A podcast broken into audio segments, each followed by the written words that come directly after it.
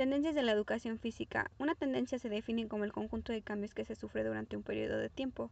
En la actualidad, que es un suceso o hecho de moda en tiempo real y en tiempo presente, en donde se hace una línea de investigación o análisis sobre algo específico, en este caso es educación física, que es una intervención pedagógica que contribuye a la formación integral de las personas y ayuda a desarrollar su motricidad e integrar su corporeidad.